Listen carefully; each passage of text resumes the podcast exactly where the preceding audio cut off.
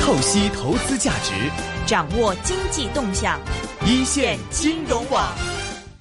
OK，现在的两地市场一直这么火爆啊，所以我们一线金融网经常会请到一些内地的非常牛的基金经理呢来上我们的节目啊，这个来介绍一下现在的投资情况。今天的一个访问，我觉得非常有意思，因为我们经常已经听惯了大家在讲说，哎呀，A 股怎么样，H 股怎么样，全球市场怎么怎么样。今天这位基金经理其实他是在某一个行业是非常的熟悉，那么现在呢，他以前是在这个易方达做。这个基金经理，那么当时在任的时候，他管理的基金呢，在二零一三年是取得了超过三成的这样的一个回报啊，而且是在这个发达国家 QDII 基金里面是排名第一名。所以这么牛的人，现在自己出来做了，我们一线也是非常的啊、呃、荣幸可以请到他。现在我们的直播室里面是请到了威鹏国际资产管理有限公司的啊、呃、创始合伙人，也是总裁是费鹏先生。费总您好。好，你好，大家好，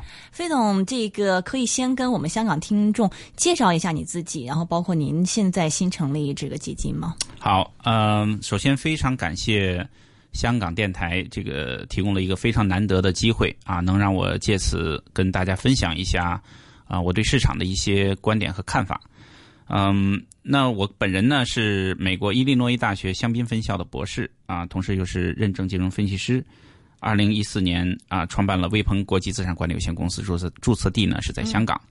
嗯，嗯在此之前呢，我是呃在美国的道富环球资产管理公司啊，就是大家知道的这个叫 SSG，、嗯、英文叫 SSG、嗯、啊，我是负责啊、呃、北美投资研究的总监。嗯哼，嗯，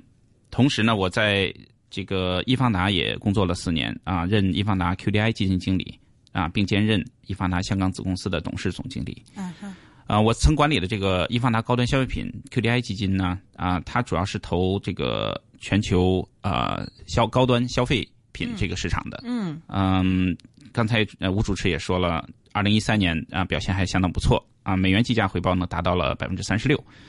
嗯，那么成立了这个微鹏国际管理公司呢，啊，这个基金呢主要投资方向呢还是发达国家市场的啊消费行业。嗯嗯，但是呢，这个我们是针对国内的。投资需求将这个产品设计成啊，要分散化投资，同时要严格控制回撤和这个波动性啊，达到一个长期稳健增长的一个目的啊。那么这个基金刚成立呃两个月左右啊，现在回报差不多百分之四。哇，那不错，我两个月就已经百分之四了啊！谢谢。呃，不过呃，您之前在易方达也是在这个投全球的高端消费品，对，现在出来还是这个基金主要面对的也是发达国家一些消费品的这样股票的一些投资，对。为什么是消费品？这个经济不行，呃、消费品行吗？是这样的，因为它是主投发达国家的消费。那么我们知道，以美国为代表的话，这个消费。啊、呃，对经济的贡献呢，占它整个经济总量大约百分之七十左右，是非常大的一个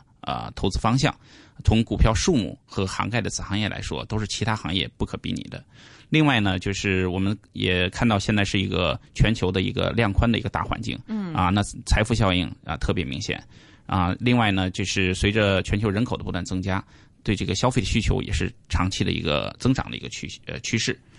那在这个大环境下，我们。同时，它结合了这个人们对消费的追求呢，它实际上是一个消费升级的一个理念。嗯啊，那这个投资方向呢，它有一个啊长期的生命力。啊，这是为什么我们主选这个方向。另外还有一个就是消费类呢，它分日常消费和科研消费，它既有啊、呃、在经济复苏时候啊、呃、有一个高成长的这个方向，同时呢还有日常消费这种防御型的一个行业在这里。嗯啊，所以很便于我们主动管理，去达到这个控制风险的一个目的。嗯，呃，Gucci 在打五折哦，嗯、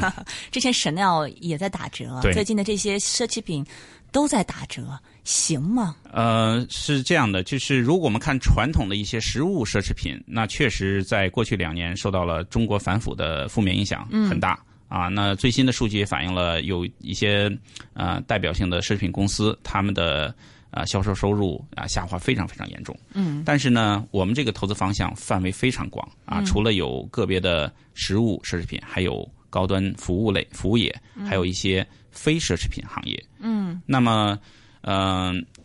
有一些奢侈品公司，它呢在中国的暴露度并不是大家想象那么大，它在它是有一个全球化的销售战略啊，所以啊哈对于呃短期来说，对对他们虽然有一些负面影响，但是中长期由于美国和欧洲经济在慢慢复苏啊，它的需求会增长会弥补中国需求的下滑啊。另外，我们知道奢侈品很多是来自于欧洲的，嗯，那么我们知道欧洲呢现在是欧元持续的贬值啊，那这个贬值的欧元给他们的。这个呃价格提供了很好的一个优势，嗯啊，这也是吸引了大量的消费者涌向欧洲去消费的一个原因。这里先八卦一下，我想这个 哪个奢侈品是跟中国市场特别紧密啊？特别紧密的应该属 Prada 了啊。哈那当时 Prada 在香港啊、大约三年前的这嗯个 IPO 啊、非常火爆啊，因为这个他们的定位也是以香港呃香港和大地内地的这个消费者为主体，是嗯，所以他们在之前受益也最多，但是在反腐呢，它的受伤害也最大。嗯，呃，另外像啊、GUCCI 啊，还有呃 BV 这些品牌，也同、同样是啊、在中国早期呢受益非常大，但是呢，最近两年是受伤害最大。哈哈，对怪不得 GUCCI 打五折呢，对最近。 呃，内地现在好像在降税啊、减税对这方面一有什么样的看法？呃会帮助他们吗？呃，我觉得侧可能会侧面帮助一些，但是呢，这个政策的推出呢，它的出发点是来自于啊、我们中国政府为了刺激消费啊、为目的啊、因为最近几年这个国内的消费明显处于一个下滑趋势，是而且大家也注意到了，一到节假日啊，很多这个嗯有消费能力的群体呢，都出国去旅游去消费。嗯，那我国政府是非常希望能够把这部分消费力能够在国内去消化，能够帮助啊改善一下中国的这个消费环境。嗯、所以呢，这个侧面上可能会有一些帮助，但主要的还是针对中国这个消费呃这个提高来来这个做出的一个决策。是，讲到这个消费市场，我想先跟您分开不同的地域来讲吧。好首先，我们来讲讲这个中国消费市场。其实最近的这个中国经济也是在不停的在下滑嘛，而对且这个消费的数据非常难看，当然跟这个打贪有关系，跟经济差有关系。对现在您刚才也讲到了，说为了刺激消费，现在降税嘛，对。您觉得以后会有帮助吗？就对未来的这个中国消费这个市场怎么看？大呃概应该说，现在的这个新推出的政策呢，肯定是在往有利于消费方向发展。嗯，但是要真正扭转现在这个消消费呃下滑的一个趋势的话，可能还不够。嗯，我们也知道，国内现在是高房价啊，这个医疗方面的保障还是让大家不够安心。嗯啊，子女教育的成本也非常高。是那么老百姓如果在这些地方啊、有很多的担心，需要有很多储蓄的话，他必然在其他的这个消费上，这个支出非常少。嗯，所以我觉得可能要真正治本的话，还是要让大家真正安心，能够大胆的去消费，能够把其他一些社会保障的这些服务能够做好啊，这样的话我们才会真正呃看到这个消费的真正的回回复。就您的一个观察，因为您在投资这个消费品的这个市场嘛，对，内地这个消费有没有一些什么迹象在好转，还是暂时您还没有观察到？呃，有一些行业子行业呃是有好转的迹象，比如说最近注意到的像奶粉啊，以前我们知道内地对这个奶粉的质量担心很大，嗯啊，所以出现了去香港抢购，甚至有的去新西兰抢购的这种 啊新闻。但是最近呢，发现呢有很多这个渠道啊，可以把国外的这个高质量的奶奶粉呢，可以引入到国内去销售啊啊所以这从这点来说呢，先缓解了大家的一些这个对奶粉方面的担心，同时内地的这个奶粉的质量也在不断的提高，嗯啊，这个我们做投资嘛，还是要往前看的啊，过去的事情确实会造成负面影响，但只要改正啊，前面还是往前走的道路还是光明的。 OK，这子行业里面包括呃对像奶粉，现在基础类的一些消费，对，这是一方面。另外还方面就是汽车，嗯啊、我因为投资方向，我也在港股配置了一些国内的一些汽车行业，嗯啊，也看好的原因也是他们啊、在国内的这个需求，他们的产品在国内需求量非常非常大啊，嗯、当然可以可能跟国外的一些中高端的这个品牌还没不能达到一个竞争的一个阶段，嗯但是呢，他们已经做出自己的特色。啊，我嗯希望中国的汽车慢慢慢慢能做到像中国的家电一样，能够啊、更大幅的占有中国市场啊，能嗯，比如说当年的家电可能是日本占很大比重，是现在中国家电已经把日本家电打败了，啊哈，您看一下有这个趋势在慢慢的有这个趋势，嗯，对对对嗯嗯嗯毕竟，嗯，只要中国生产的产品的质量提高，然后呢，它的服务各方面到位的话，嗯，啊、它的价格优势还是很明显的。是，呃，另外讲到这个欧美市场这一块儿，不停的在量宽，但似乎经济没什么起色，他们那边的消费。现在您观察是什么样的情况？嗯，欧洲的消费可能还得要耐心等一段时间啊，因为我们之前也注意到呢，就是去欧洲消费的主要还是国外的游客啊。不论是中国的，还是俄罗斯的，还是啊其他国家新兴市场的，呃，可能占更大的比重。但是美国消费其实从很多数据来看，都一直在改善。嗯，啊，从它的这个房房屋的呃这个价新格开的对量和价，嗯，然后再加上啊、呃消费者信心指数等等等等，基本上都是在往好的方向发展。但他们 pick up 是一些什么样的这个消费呢？嗯，全方位的，啊哈呃，全方位，因为这个早期可能对日常消费啊、呃就在金融危机刚过的时候，日常消费的需求量增加会更快一些。但慢慢慢，大家对啊、呃经济越来越有信心啊、收入增加，房子原来是属于呃这个可能还是担心。啊、房价在暴跌使得它的财富缩水，现在房价嗯哼恢复到一个高位了。嗯啊，哼大家有信心去进一步消费的时候，对可远消费的量会增加。是呃，包括像汽车旅游啊、还有其他一些服务类的都会增加很多。是，所以您现在先看到，就是基本上，因为我们从这个消费上可以看到未来这个情况嘛。对嗯嗯，美国现在在 OK，、对，中国在下跌还是没停止。呃，中国呢，从其实中国的消费能力是很强的。中国虽然从百分比来说，它的财富群体占比不是特别高，但它的量非常大。啊、而且在这个中国也是在宽松嘛，在货币宽松啊、所以呢，中国的财富效应也非常明显。嗯，而且我们也也观察到，中国这个对消费的这个整个的需求呢，它是在不断变化的。嗯早期的财富群体可能更追求这种有品牌，这个可奢侈能品牌子更越越明显越好的这种实对物消费的这个奢侈品类的，慢慢慢慢它更更追求于质量，然后嗯呢，慢慢向发达国家靠拢。啊，就是对消费来说会有个更广泛的一个需求。嗯哼，嗯哼，所以现在中国的这个情况是说，这个整体这个消费这个增速虽然是不行，但是您觉得差不多已经稳定了，后面会再 pick up 还是？呃，我当然我指的是对于全球商品的消费，不是光针对中国产品的消费。对中国产品消费来说，可能还得耐心等待一段时间。包括欧洲现在也都是要在耐心等待一呃，段时间。对欧洲本土的消费也要耐心等待一段时间。对 OK OK，所以嗯，前两天这个欧央行是要这个加速 QE，刚才您也提到了，是说这个现在这个量宽的大环境嘛。但是我们的这个感觉就是说，哎呀，这个量宽，呃经济没复苏，然后呢，富人是越来越富，穷人好像呃我们没看到什么财富的一个增长啊。就这一块儿，您怎么看他们这样的一个情况对于消费的一个影响呢？嗯，我我觉得可能现在我们看到的是啊、呃就是量宽的初级阶段带来的一些负效果啊、就是呃，财富可能这个在分配上不太平衡。嗯，但是随着嗯、随着量宽的啊、呃持续的发展的话，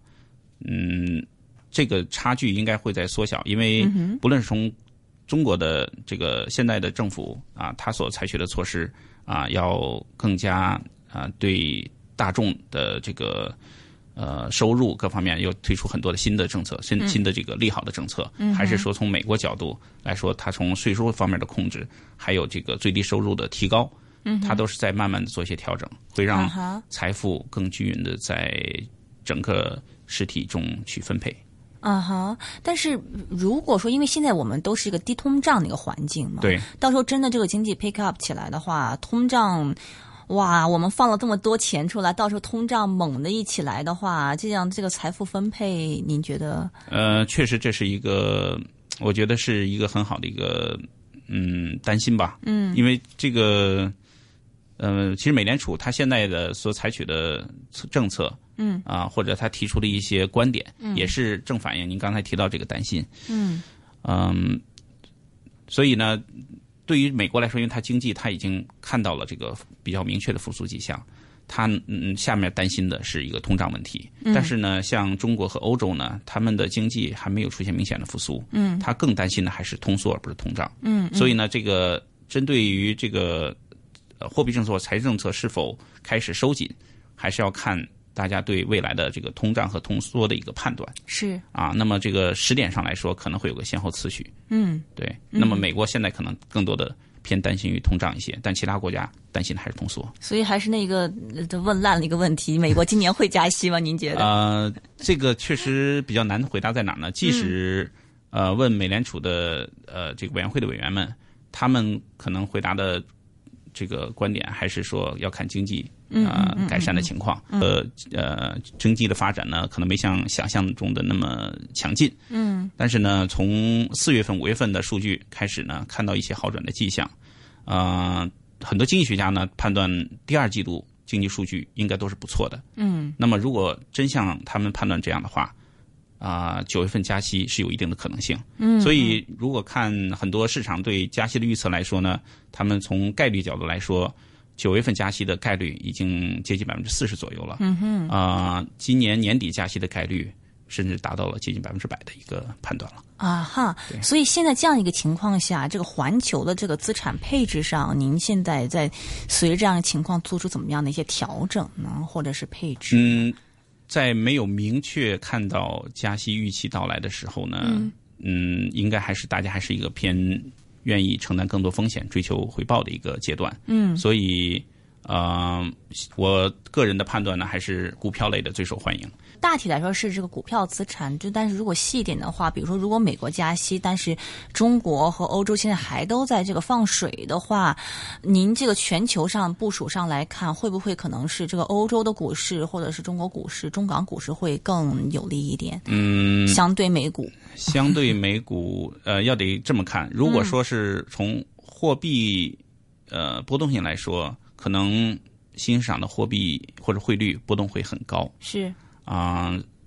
虽然是在宽松，但是如果货币大幅贬值的话，它也会造成资本的外流。说虽然是有宽松在这儿，但是如果汇率挺不住的话，嗯，同样是风险很高的。嗯啊、欧洲可能相对好，欧洲的汇率相对好一些，它不会出现这种巨幅贬值，它也会贬，嗯啊，不会出现巨幅贬值。那么，呃，适当的贬值对欧洲的出口是很有利的啊，所以确实欧洲呢，在这个大环境下，即使是美国开始加息，只要欧洲是宽松状态的话，欧洲的投资吸引力还是蛮高的。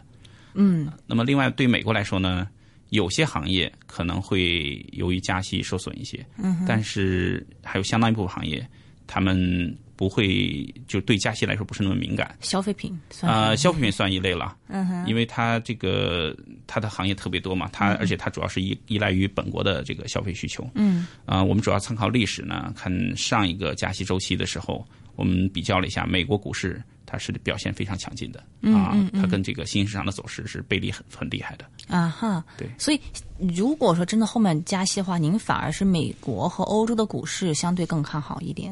啊、对，尤其是在刚开始的巨巨幅波动的时候，嗯，这些市场呢，它从风险调整后的回报来说更有吸引力一些。嗯，当然这个呃，任何这种恐慌都会造成比较好的这个买入点啊。那么新兴市场它可能出现大回撤的时候，也可能会是我们短期投投入的一个好的时机。是，嗯，中国股市您怎么看？您的这个组合里面有中国股票吗？我有香港股票，我没有直接投中国股票。呃，如果是您您不是是不能投，还是嗯现在觉得太贵了，不可能？ 呃，其实更多还是因为我们产品设计的时候，我们要有我们有很明确的一个投资方向和投资主题。嗯啊、虽然会有一定的额度去配一些这个偏离主题的方向，但是呢，啊、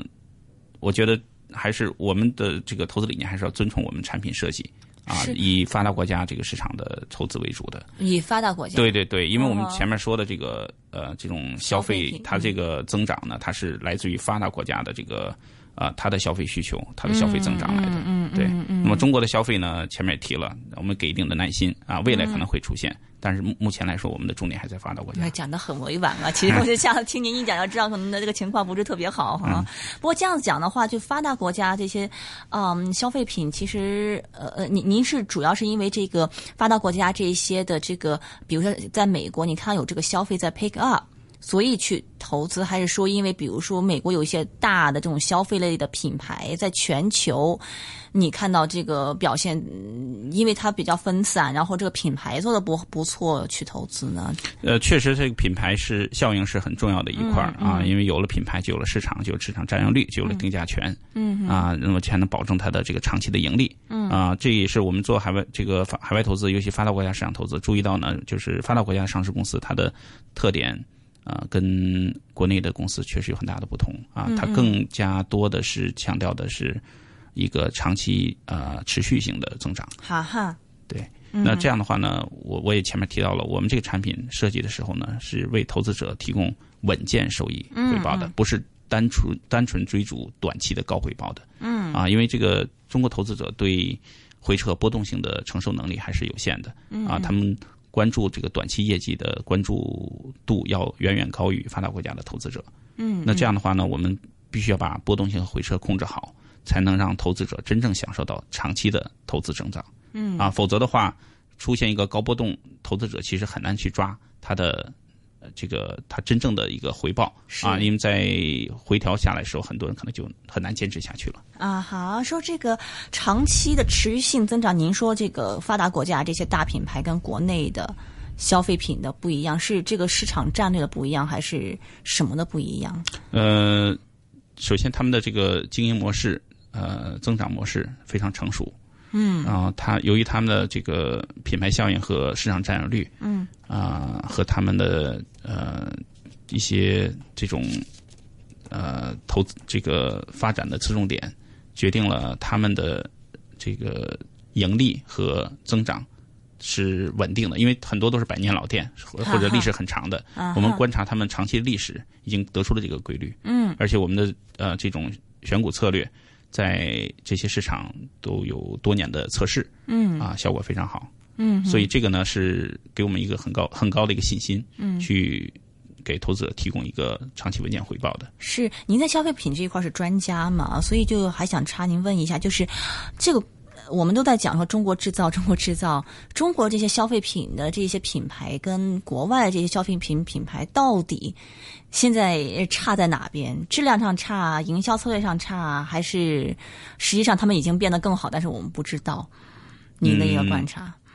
质量上还是呃，我觉得对于中端的产品来说，嗯，还是可比的，嗯啊。那么高端的产品来说，呃，因为对技术上要求太高了，是啊高，这端个、嗯对，这可能还是需要给一段的时间才能够、才能够赶上。嗯嗯，营销方面呢，也确实有一定的不同。嗯、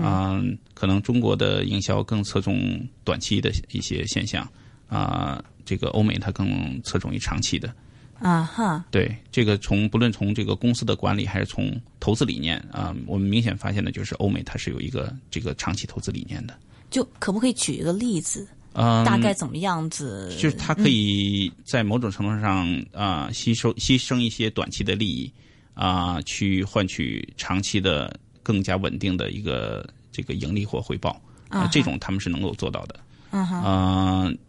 呃，有现在有一个例子呢，我觉得挺有代表性的，就是呃，我们国内啊，看的呃，最近几年建了很多高级的酒店啊哈啊，这个像威斯汀啊，像 W Hotel 啊这些，实际它的这些都是一些品牌，它背后的上市公司呢是喜达屋集团，哈哈，对，是美国的喜达屋集团。那呃，我有幸呢，在两年前呢，去这个公司去参观过、调研过。嗯啊、那么我当时比较惊讶的发现呢，他们当时在做一个呃战略性的调整。嗯，这个战略调整的触发点呢是金融危机带来的这个美国房地产的这个崩盘，因为两年前就是呃呃，不是我我的意思说，他的这个战略的调整的呃，为什么做这个战略调整？他的动机是呃，金融危机给他们带来的这个业务上的影响。嗯我们知道喜达屋呢，它这个它是酒店业，那酒店业它是一个房地产行业的一个嗯是分支嘛，对吧？那在金融危机的时候呢，房地产行业出现了非常大幅的调整，所以这个公司的当时的盈利啊和它的增长也是也是有一个毁灭性的打击。所以经过这个以后呢，他们调整了一个战略，就是他们把他们持有的这些物业，就是这些酒店开始卖掉。好那当时我就很奇怪，我说：“哎，那你卖掉你们到底做啥呢？”嗯，他说：“我们转型，我们提供服务。嗯我们虽然把这个酒店这些呃物业卖掉，但是管理是由我们来，品牌是我们的啊哈啊。那包括这个在建新酒店的新酒店的设计和标准上是我们提供的。嗯，所以呢，它的这个营业收入的来源是不没有或者把这个呃这个从房地产的这个增值这块儿呢，嗯，极大的降低了。那就是房地产的这个波动对他们的业务的收入的影响变得很小了。就现在我们内地的房地产，不是我们要像万达，不是也要重资产转到轻资 产？对对对，类似这种。那么啊哈管理是他们的特长啊，品牌是他们独家具有的。嗯，所以这些呢，他们一旦签合同都是一个长期合同，嗯，带来的就是一个非常稳定的收益来源哈啊。所以为为什么美国这个很多公司都在做类似的事情，就是把它的这个营业收入变得越来越稳定，越来越少受一些经济周期啊或者特殊市场的波动的影响。嗯哼，对。对，但相对来说，中国的一些公司是不是这方面经验还欠缺一点？欠缺一些。对对对，国内投资者他们愿意投资国外吗？呃，这需要一个过程啊、 这个我觉得，因为我之前管管理 QDII 基金的时候呢，是嗯也也是经常遇到这个问题。嗯，但是我看到的呢，就是变化啊。那虽然绝对量很小，但是它的变化还是很惊人的。嗯从啊，二零一二年刚开始接手 QDII 的时候啊，那时候谈海外投资是没有人听的啊。啊哈，到后来呢，因为之前 QDII 的这个业绩受到金融危机的影响，所以大家是一听 QDII 就很头疼的。嗯嗯，啊，那么那时候的宣传是最难的啊，因为根本他就不听啊，所以你再说什么也没用。嗯哼，到后来呢，随着 QDII 整体的业绩的提高，大家开始越来越关注，所以开始有人听了，然后再逐渐呢又开始看到了参与参与度的增加，所以我看到这个过程是在改善的。嗯哼，那么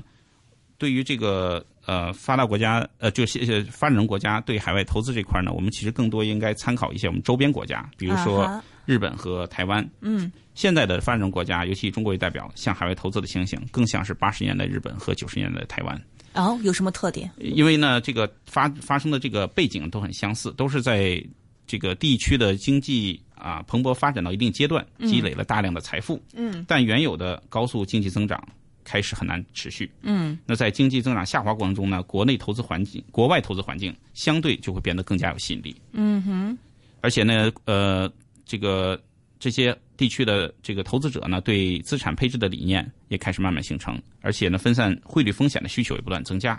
所以呢，这些。的呃改变呢，开始推动了海外投资的发展。一般第一第一阶段或者最早的一波都是啊、投这个房地产啊，或者是啊投资移民，嗯，这个为主导的。对，已经第一波我们已经见到对，了我，们已经 看过了。对，实际中国现在处于第二阶段，就是财务群体呢在海外进行实业投资和企业的海外收购兼并。嗯，是，那么，如果看台湾和日本啊，他们现在的这个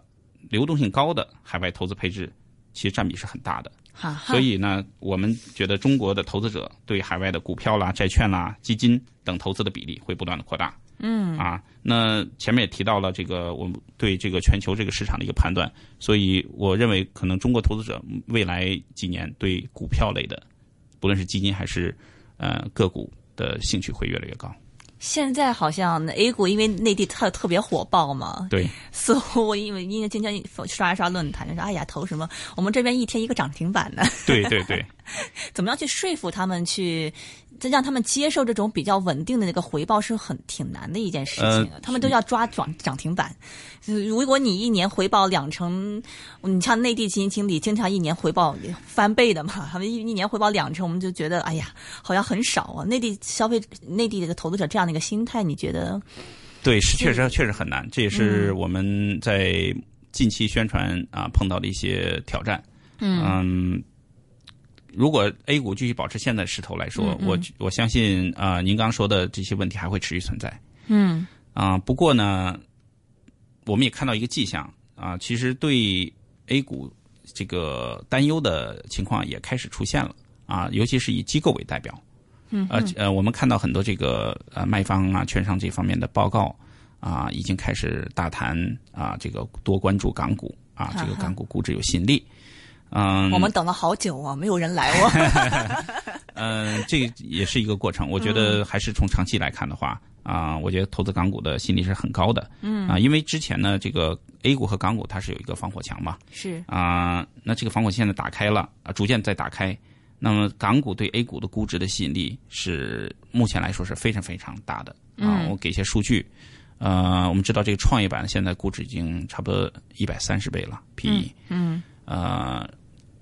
沪深三百呢也差不多有二十多倍 PE，嗯，如果从恒生指数来说呢，也就十一二倍，嗯啊、香港的小盘股都不到二十倍的，嗯很多都不到二十倍。啊，那这估值的差别是非常非常大的。所以首先注意到这点的应该是国内机构。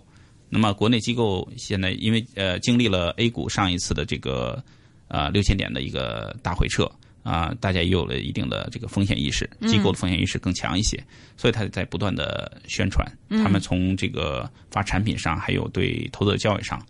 明显是多了一些风险方面的介绍，嗯啊，那么也引导投资者多关注一些估值低的投资标的，嗯，所以我看这个就是这个变化是好的啊，嗯当然它真正出现一个趋势性东西，可能还得需要一定的时间，嗯啊，不过我个人始终我是一个长期投资理念来看的是啊，嗯所以这个是这个到来应该应该会不远了，那不么远，真的对吗，？应该 不远， 因为我们看到现在的呃很多港股的这个卖点，比如嗯说 A H 折价的股，还有那个符合境内投资者喜好的一些具有高成长预期的，像一些 T M T 啊、医疗、互联网金融，嗯，还有一些政策利好的主题性投资，“一带一路”、节能环保，嗯，啊，这些呢。其实也是国内投资者也关注的啊，只不过他原来关注 A 股，现在呢来类似的标，标的啊，在港股，而且更便宜啊。我觉得投资者也不傻，应该会注意到这些。嗯，还有就是港股会具有一些 A 股不具有的稀缺标的，像博彩业等。哈啊哈。是，不过 A 股您觉得呃涨到什么时候 啊？那而且因为我们港股现在基本上，你看每天总是基本上我们已经完全跟跟着 A 股走了，基本上不太受这个外围的一个影响了。A 股现在这个疯牛，您怎么看呢？嗯，其实 A 股要说它没有整体在疯牛。嗯、从估值刚才说的话，这其实大蓝筹呢估值并不是那么高。嗯啊，真正高的还是创业板。创业板，嗯啊，所以我们说，如果说 A 股是否有泡沫或泡沫在哪儿的话，我们觉得最大泡沫还是在创业板啊。我觉得很多人应该都有同感。嗯。但是 A 为什么 A 股投资者对创业板这个参与热情还那么高昂？嗯。我呃这个索罗斯曾经说说过一句话呢，就是说资本市场呢，它逃脱不了从泡沫到崩盘的这个经济循环。嗯。啊，人们如果想挣钱呢，就要提前发现泡沫，并在泡沫被大多数人发现之前撤离。就一定能挣钱。嗯，所以我我相信很多参与者也知道这个这里面有泡沫，但是呢，觉得还是一个挣钱机会，有财富效应，哈所以才去参与。但是真正能够像索罗斯这种能够全身而退，嗯啊，在泡沫这个过程中能够挣很多钱的，还是数少数。嗯，彭博最近有一个新闻呢，说是分析师对 A 股市场的预测只有错，嗯，和更错 两种。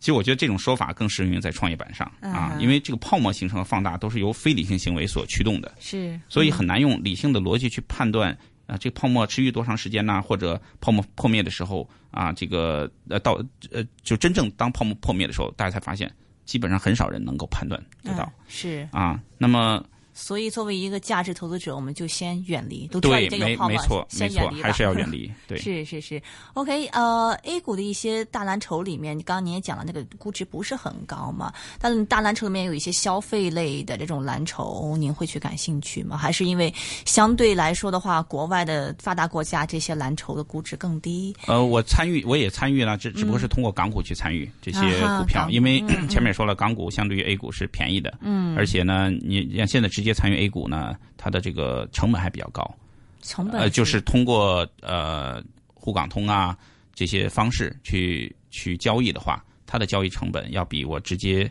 在境外，比如说买港股这种交易成本还是要高一点的，啊哈是对吧？嗯那么对我来说呢，其实很简单，做决定还是买一些，就是因为很多好的消费也在也在港股这里面可以找得到，所以通过港股去参与这些行业嗯什么样的行业？啊。就我刚才提到的一些，呃，比如说像一些汽车类啊，还有一些呃，包括前面说的这个呃，中国这个利好政策带来的呃，像“一带一路”啊，这个嗯，节能环保。啊，就有很多这也标算的这也算消费啊，不，这些是港股里面的，因为我嗯哼我还是除了消费类，我也可以投一些非消费类的其，他有一定的额度。嗯对嗯哼，那么这些呃标的在港股也都很有吸引力，它的估值也都不是很高的。嗯对，如果从纯消费来说的话，啊，像一些家电也还是有吸引力。家电。对，但但现在房地产市场麻麻得的话，就一般的话，家电市场呃，家电市场就我前面说的这个，他们对市场的占有率在不断提高啊，因为这个产中品国的一些家中国的家电，对，啊对是在全球占有率呃，不是在国内在国内国内的占有率，啊哈。对。 OK，就如果比如说全球发达国家的一些，嗯，这种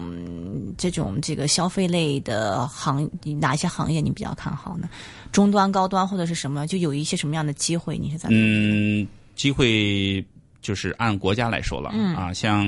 从日本角度呢，它是像有一些化妆品类啊，还有一些对，这是这个盈利是非常稳健的， 增长也很好的一个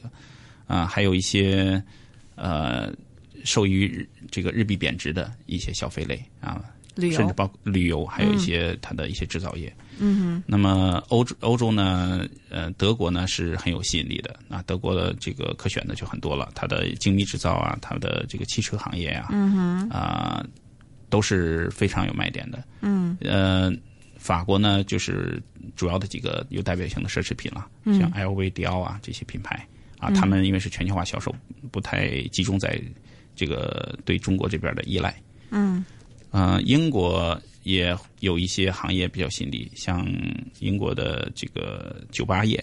啊，它有些酒吧业是上市的，嗯啊，酒吧？对对对，啊哈酒吧上市，因为英国人他有这个喝酒的习惯啊，下班以后也站在街上先喝酒吧喝喝酒再回家，嗯，所以这个是它本国有特色的一个行业，嗯，覆盖面很广，现金流很好，嗯哼，呃，还有就是像呃欧洲国家，它因为球赛是很受欢迎的，所以跟球赛相关的一些彩票也。也很受欢迎，就即便欧洲现在整体经济你你和还有这个消费需求还没有 pick up，但嗯是这一些公司的现金流还是都是比较稳健的。没错，没错，它不太受，它是很抗经济周期的，啊哈，对嗯，但是这个估值现在，因为欧洲的股市已经涨了，涨了一段时间了。这些嗯、发达国家的这些消费品的这个估值跟其他的股票的估值什么还样的是水估值的洼地，还是有很多便宜的股票。嗯啊，因为这个经历了欧债危机嘛。嗯啊嗯，欧洲呢还有很多股票是在估值修复过程哈啊，哈还嗯，反倒是美国整体估值水平是比较高的，哈啊对哈，但也是估值高也是反映了市场对美国经济增长的一个信心啊哈啊。那 OK 对， OK，您现在是配置欧洲会多一点呃，都有。我其实主体最大的配置还是在美国啊啊，因为美国前面说了，美国的消费对它的经济比重占比重是非常非常大的嗯啊。那么，如果我们对美国经济增长有信心，那就应该对它的消费有信心。嗯哼。啊，欧洲和香港现在配置比例是相当的啊，嗯香港是我们看到的最近的这个利好，对香港也增大了很大很多配置。嗯。啊，欧洲呢就主要覆盖的就是德国、法国、嗯意大利和英国。啊哈。OK，现在其实这这一轮经济危机到到现在一直没有完全解决嘛，就一一直是处于这个供应过剩这个阶段嘛，因为低利率那些烂公司 都活着嘛，嗯怎么着都死不了嘛。你觉得下面如果真的在 pick up 的话，会是有些什么样的新的消费需求或者新的一些什么样的爆发点是可以留意的呢？啊，您指的是全球的还是指的是呃港股这边的？呃，都都讲都有可以吗？啊其实嗯、因为国呃包括香港在内，它的这个股票市场是很完善的嘛。嗯嗯。啊，不好的公司它最终它还会退市的。嗯嗯。啊，所以这个从由市场来决定，我们也不是说光挑便宜的股票，我们是。看这个估值合理，然后这个盈利稳健啊、有持续增长能力，嗯啊，通过这个呃分析师呢来看的这个前瞻性的信息也比呃不错的这些公司，嗯哼，那呃经过我们的分散化投资的话，就可以控制好这种个股风险啊，就是您说的一些这种个例呢，不会在我们这个组合中呃是产生很大影响不。过下一轮的这个爆发性的一些需求，你觉得可能会体现在什么样的地方呢？呃消费需求，您觉得首先，我觉得还是 可选类会更受益一些，可选消费。可选消费是嗯什么对意对思对，就是、呃，这也是从嗯啊大经济周期来说，啊、我们这个全球经济呢还是处于一个弱复苏阶段，嗯啊，美国更好的复苏，其他市场比较弱一些，嗯啊，随着这个大量宽环境的持续，嗯啊，相信这个整体的复苏会出现。啊，那在这个复苏过程中，历史规律来看的话，嗯，就是可选消费类，啊，比是可选是消费什么意思？ 呃，可选就是你不是每天都需要的东西，更多的是啊哈提高生活品质啊，啊啊，哈提高享受这个这些类的，不论是食物还是这个呃还是服务性的， 就消啊，费你到像旅高游端一点的，对你嗯肯定这个呃，大家对经济有信心，收入增加的话，肯定旅游会多，嗯，对吧？那么嗯买这个贵重一些的啊，并不是必须的商品的需求也会增加，嗯，对吧？那汽车呢，原来这个汽车可能需要更新换代，买更好的汽车或者新的汽车啊，这这些都会随着这个财富增加，大家的信对经济的信心而出现很多的这种需求。嗯哼，所以呃，您现在一些投资是更多的是在这种基础类的、比较防御性的一些一些基础消费类的这种投资，还是说这种可选消费？可选消费，我在还可是选可消费明显配置比例要高于日常消费，啊高哈高于高的比例还很多，这样，其实您是其实对于未来整体来说，我是有这种信心的。两三年、三四年，您觉得差不多了是吗？可能三四年比较长一些，不好判断。嗯哼，两三年你，因为你你股票你不可能说，呃我觉得它十年以后会爆发， 现在现在再去现在再去投资，你现在你是觉得看到一些迹象，可能觉得两三年、三四年以后可能会有整体复苏的可能性，所以现在在部署、是吗？对，现在就是在复苏阶段啊，就是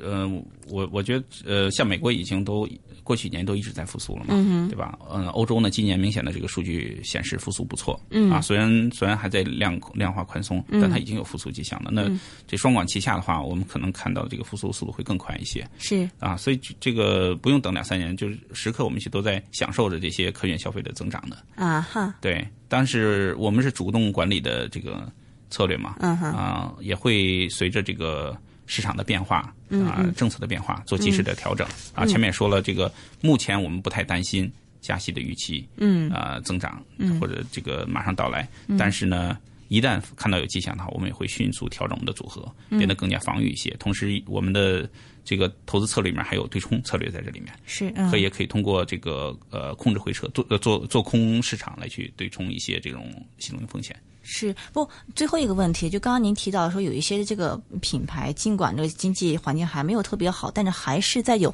持续性的增长。其实是因为整体的需求还没有很变得很快嘛，但是对还他们还是有这个持续性的这个增长。是一些小的厂商死掉，还是说大家里面这个整体消费行业里面不断有兼并啊这种这种情况？ 对，，呃，会出现很多的兼并吞并行为嗯哼。对对对，嗯啊、但同时有一些呢，这个呃需求呃，因为我前面说了很多消费类是百年老店嘛，嗯哼他们都经过很多这种经济周 期了。人家习惯了。对对对，他们这种管理这个这种呃，在不同时期的管理，嗯，它都都已经很成熟了。 是啊，所以我们看到的它的这个预期的收益和增长来说呢，都没有受说受到很大的这种变化。嗯，啊，就是它已经做了很多防范措施。嗯， OK，好的，非常感谢是啊、呃威鹏国际资产管理有限公司的总裁，也是创始合伙人是飞鹏先生飞总啊，今天给我们讲一讲啊、他投资这个领域比较特别，也在消费品的行业里面，不仅是